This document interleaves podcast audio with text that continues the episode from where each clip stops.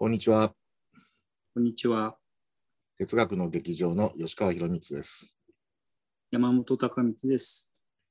人文的、あまりに人文的、えー今日で第70回になります。で、まあ今日はですね、えー先週ちょっと、えーお話しした読み書きに関するレスキュー本うん、これの続きやりましょうかね。はい。まさか続くとは、みたいな。うんまあちょうどね、あの、皆香信弘先生のうん。うん。読む、打つ、書くのイベントが、この動画の配信日、7月2日に、えーの午後7時からえー行われるんですけども、まあ、この本を、あの先週、注目の新刊で紹介したときに、まあ、私うんがその読み書きで行き詰まったときとか、気分転換ししたいときに、まあ、頼る本っていうので、えっと、ん3冊紹介したんだよね。そうでしたね。しかもそれがね、あの、なんか、アドリブとは思えないぐらい綺麗にね、地上位という3つのワードに対応していたんでしたね、確かね。あの、ね、まあ、読み書きっていうのはね、皆さんもよくご存知の通り、知識、感情、意志、まあ、地上位のすべてに関わる行為なんで、まあ、どれか一つ欠けてもいけないということで、まあ、私が心の中で勝手に、その、うん。あの、サンバガラスっていうか、今のサンバガラスが、えー地に関しては、あの、シルビア先生の、えーうんできる研究者の論文生産術。うん。これ有名な本だよね。で、ジョーについては、まあちょっとあの飛び道具かもしれないけど、スティーブン・キングのうん死の舞踏、うん恐怖についての10章。うんうんで、えー、意については、えーイマヌエル・カント大先生の啓蒙とは何か。これを読むとね、あの啓蒙とはね、あの自ら自分のせいでね、陥ってる知性の未成年状態からね、自ら脱することであると。うん。でそれには理性というのをね、私的にじゃなくて公共的に使えと。うん。まあ、そういうふうにあの、うんかなり上から目線で言われると。しかも関東先生に言われたらね、はい、そうですかって聞くしかないか だいぶね、こう、背中を押してくれる。はい。ら。うん。というね、あの、3冊を紹介してくれたんでしたね。うん。まあ、もともとね、頼まれたわけでもないのに紹介したわけだが、まあ、うん。そうなったら、じゃあ山本君のね、読み書きにか関するレスキュー本聞いてみたいなということで、はい。はい今週、急遽、こういうことにしたんですけどね。はい。あの、吉川君が挙げていたうちのね、あの1冊目のシルビア先生のやつは、これ、美中さんもね、えー推薦も書いてるぐらいで、あの激賞してね、シルビア本い以前以後みたいな、そうそう。うん。そのぐらい執筆の態度が変わったという本だったわけですね。うん、で、こういう、なんだろう、いわゆるアカデミックライティングの本っていうのはたくさん出ててね、あのそれはそれでとっても有益で、あのまあ、これはまた機会があったらそういう話をしてもいいかもしれません。うんえーで、今日は私も あの吉川区のその枠組みに乗っかってですね、一応地上位のおあの3冊を選ぶだけ選んでみた。あのうまいこといくかどうかは分かんないんだけどね。で、こうじゃないか。はい。ただ、あの、直にね、ものを書くことに関わってるかどうかっていう視点ではなくてね、あの、あくまでも私がこう、ものを書いてるときに行き詰まったり、あどうしようかなって思うときに、こう、えーちょっとパラパラっとね、見直すことで気分を入れ替える本 っていうのがあるので、そのうちの3冊をね、ご紹介します。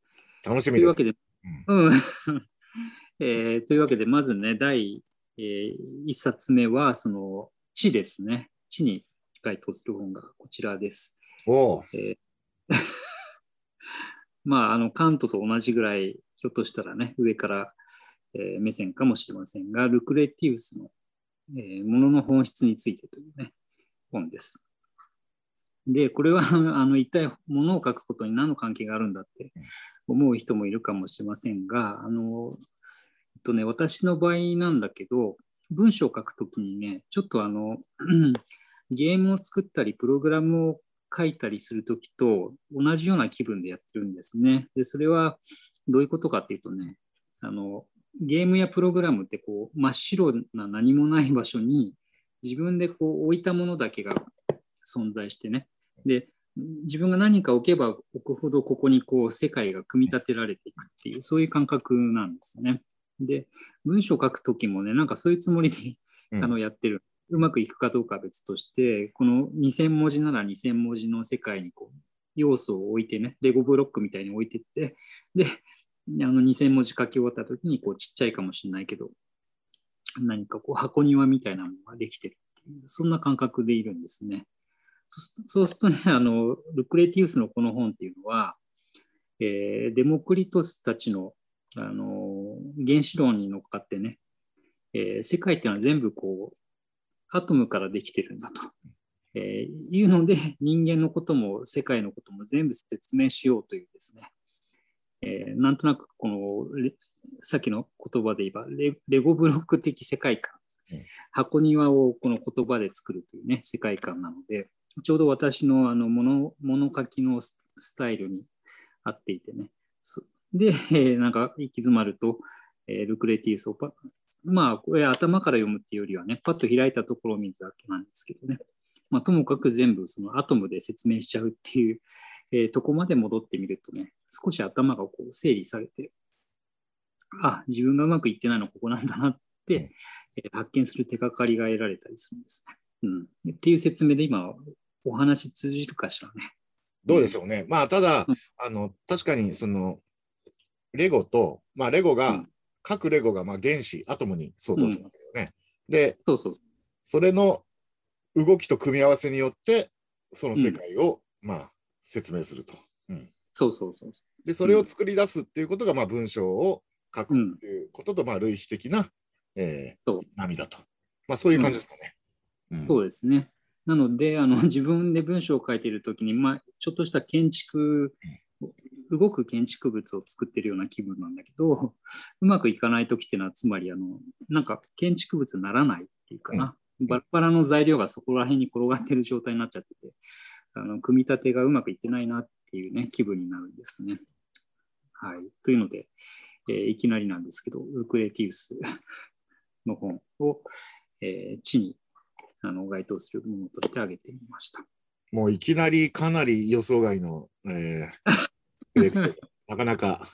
私もね、ルクレティウスのものの本質については、まあ、大好きで、うん、私も、うん、あの、ツイッターとかのアカウント名にしてるぐらいですからね。いやそうだよね。うん、クリーナー面というね。あの、つまり、なんだろう。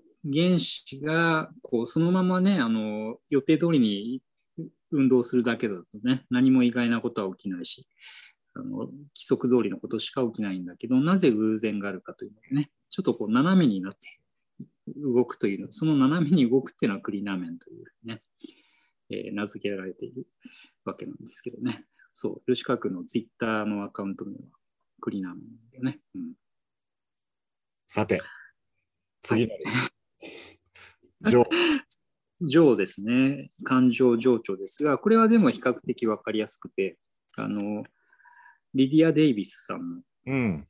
えー、ほとんど記憶のない女、あるいはまあ、デイビスさんの本私大好きで、あの、翻訳されてるのはね、こういうあの、いろいろありますけどね、全部これ、岸本幸子さんが訳していらっしゃる。それから、あの、デイビスさんの文章って全部短いので、まとめてもこんなふうにあの、うんちょっと分厚い本なんですけどね、こうやってまとまっちゃうんですけど、こういうリディア・デイビスさんの本というのはですね、結構こう、えー、情緒面のサポートになるんです。でなんでかっていうとね、あの、この本が典型なんだけど、あ一つはね、すごい短い文章なんですね、彼女の文章ね。それから、一応これ小説っていうことになってますけど、読むとね、あの、なんだかわかんないんですよ。例えば、ある人がひたすら風光を読んでいるシーン、場面が書いてあってね。で、わからないところを鉛筆で線を引くとかしてるんだけど、それ以上別に何も起きないで、単に数ページそれが続いて終わっちゃうとかね。あの、すごい短いと5行ぐらいで終わったりもするんだけど、この彼女の文章を読んでるとね、あの、なんていうのかな。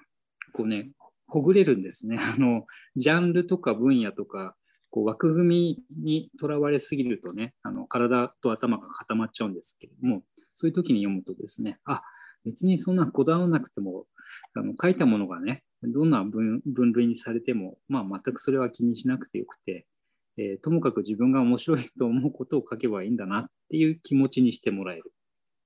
それがこのあの短編集なんですね。うんなるほど。どういう、あの、あれかなと思ったんだけど、なるほどね。うん、なんだか分かんないものを読むっていうのは独特の開放感がありますからね。うん、そうそうそうそう。あの、そう、分類不能な文章。あの、これ小説って言われたら小説だし、エッセイって言われたらエッセイだし、詩と言われたら詩だし、論文の一部って言われたらそうかもみたいなね。うん、あの捉えどころのない文章なんですよね、彼女の文章ね。うん、で中にはね、あのダイレクトにあの えー、うまく書けないことについてのね、あの愚痴みたいな文章もあって、例えばね、これ面白いことっていう文章でね、前にどこか別のイベントでひょっとしたら紹介してるかもしれないけど、うん、あのこんな風に始まるんですね、えー、彼女はこの話も書けずに苦しんでいる。あるいはうまく書けずに苦しんでいると言うべきかもしれない。友人にこの話を見せると、友人はもっと面白くなければダメだという。彼女はがっかりするが、確かにこの話に面白い部分は一箇所しかなかった。それ以外の部分はなぜ面白くないのだろうと彼女は考える。で始まってね、延々そういうことを 言ってるだけで、あの別にどこにもたどり着かないんだけどね、うん。そういう文章を読むことで、なんかこう、自分の側がね、えーうん、さっきも言いましたけど、ほぐほぐされる、うん、そういう感覚の本ですね。なるほど。さて、はい。そう、これで3冊目最後ですが、地上位の意ですね。あの吉川君の挙げた本で言えば、えー、カントの啓蒙とは何かに並べる本になるわけですが、えー、それはこれです。へえー。私の日本語、雑記。うん、でね、あのまあ、今まで挙げた2冊と実はどれがどこに入れ入れ替わっても差し支えがないようなあの感じではあるんだけどね、はい、この中井隆さんのこの本はね、えー、っとね、日本語の難しさとか厄介さについて、いろんな角度から論じたエッセイを集めた本なんですね。例えば、あの日本語って語尾、語末の処理がとても厄介でね、うん、デスマスで終わらせるのか、ダであるで終わらせるのかとかね、いうことも含めてね、あのえーとまあ、中井さん自身がね、非常に優れた書き手でもあって、でもその彼がね、そういう厄介さとか難しさについて、あのいろいろ考えたことを書いて、あのしかもね、えーと、それがね、えー、単に書くだけじゃなくて、もう一個ね、えーと、翻訳もされていてね、うん、翻訳論も書いてあってね、あのそれも含めてね、その中井さんのこう柔らかいけど非常に厳しい厳しいというか何て言ったらいいかなあの、えー、鋭い指摘に触れるとですねこれ私はあのまず居住まいを正して そして、えー、なぜかねやる気が出るんですね、うん、中井さん、ね、うん、あそうだよね。難しいよね。日本語の文末はとか。翻訳する時のこの感覚っていうのをあの自分が母語でね、文章を書くときも翻訳のように書くっていうのもあるなとってね、あの何かね、こうブーストされる感じがするんですね。だからね、これもあの短い文章の編集したものですけどね、あの困った時に、えー、まず開いて、で、読み終わるとなんか知らないけど、あのまたこう書きたくなる気持ちになると。そういう背中を押してくれる本ですね。いや中井久夫さんはね、本当期待の文章家だしね、うん。うん、そうなんですよ。まあもちろんね、彼みたいに上手には到底書けないわけだけどね。うん、日本語って何なんだろうねってことをこう対象化してくれるのでね。あのなんていうの、自分も日本語で文章を書いてる最中なわけでね。でともするとね、あのあんまりこう距離をうまく取れないんだけど、こういうエッセイ読むとね、こう、ぐっとこう、距離を取り直せるっていう、うん、そういう効能がある気がするんですね。うん、はい、という、えー、ありがとうございました。ございました。それで言うとさ、あの、うんえっと、田和田陽子さんのさ、言葉と歩く日記とかもさ、ちょっと似たような雰囲気がありますね。うん。あ、そうそうそうそう。田和田さんの本はね、小説もそうだし、あと、エクソフォニーみたいな、あ、ねエク、ソファニー、そうそうそう。うん母語の外に出るみたいな話。うん。あれもやっぱね、程よい距離をうん、作るのにとってもいい本なんですよね。うん。なるほどね。ちょっと、なかなか、あの、面白いですね。これ、あの、結構、うん。何セットも作れそうですね。うん。実はね、いくらでもあるからね、うんこういう本ね。うん なんかね、シリーズにできるかもしれないですね。うん、そうそう。もうちょっとなんかね、特殊な困り方をしているときとかね。うんあのさ、えなんだっけ、あの文学効能辞典だっけ？フィルムアート社、うん。ううんん。あれみたいな感じの、うん。あの、できそうだね。あいいかもね。あの、お悩みの症状に合わせてうん処方をする。うんうん。で、それはね、必ずしもハウツー本じゃなくてもいいわけでね。そうそう。その、あの読んで気分がどう変わるかぐらいでもいいわけだからね。うん例えば書くときに、その、うんえっと、全体像みたいな根本的なレベルから迷子になったときは、うん。あのなんか下手なあのハウツー本よりは、うん。ルクレティウスを読めみたいなね。あそうそう。そうそう。そうそう。そういうやつ、そういうやつ。うん。ついついこう、かかり結びとかのが分かりづらいとか言われたら、うん。本田勝一の日本語の作文技術とかね。そうそう。それそれ。うん。でも、大江健三郎みたいに書きたい場合は除くみたいな。うん。そうそうそいいね。うん。う。うん。そう、自分の文章が単純すぎすぎると思った時とか言ってね、蓮見茂彦を読むとかね。うん、あなんか面白いね、それはね。うん。シリーズ化できそうん。うん。なんかちょっと、あの、鉄撃のあいうように続く大型企画の予う。う感、ん。読み書き行動みたいな。うん。うん。いいですね。ちょっと今度やってみましょう。うん。うん。そうしましょまあ、そういうわけで、おそらく、はい今日山本君が挙げた3冊は、視聴者の皆さんも予想してなかった本かもしれません。う。うん。でもね、挙げられた本はすべて、あの、もう評価の高い作品なので、うん。そういう目で読み直してみると、新たな発見があるかもしれないですね。そうですね。ですから、よかったらね、覗いてみてください。というわけで、えっと、うん今日は、えー読み書きレスキュー本の特集で、で、まあ、そのきっかけとなった、三中信弘先生の読む、打つ、書く、うんまあうん、先生をお呼びし、あはい、お迎えして、お話を聞くイベントというのが7月2日の夜に言論カフェで行われます。で、はいリアルタイムじゃなくてもアーカイブで、えー視聴できますので、よかったら、えーご覧ください。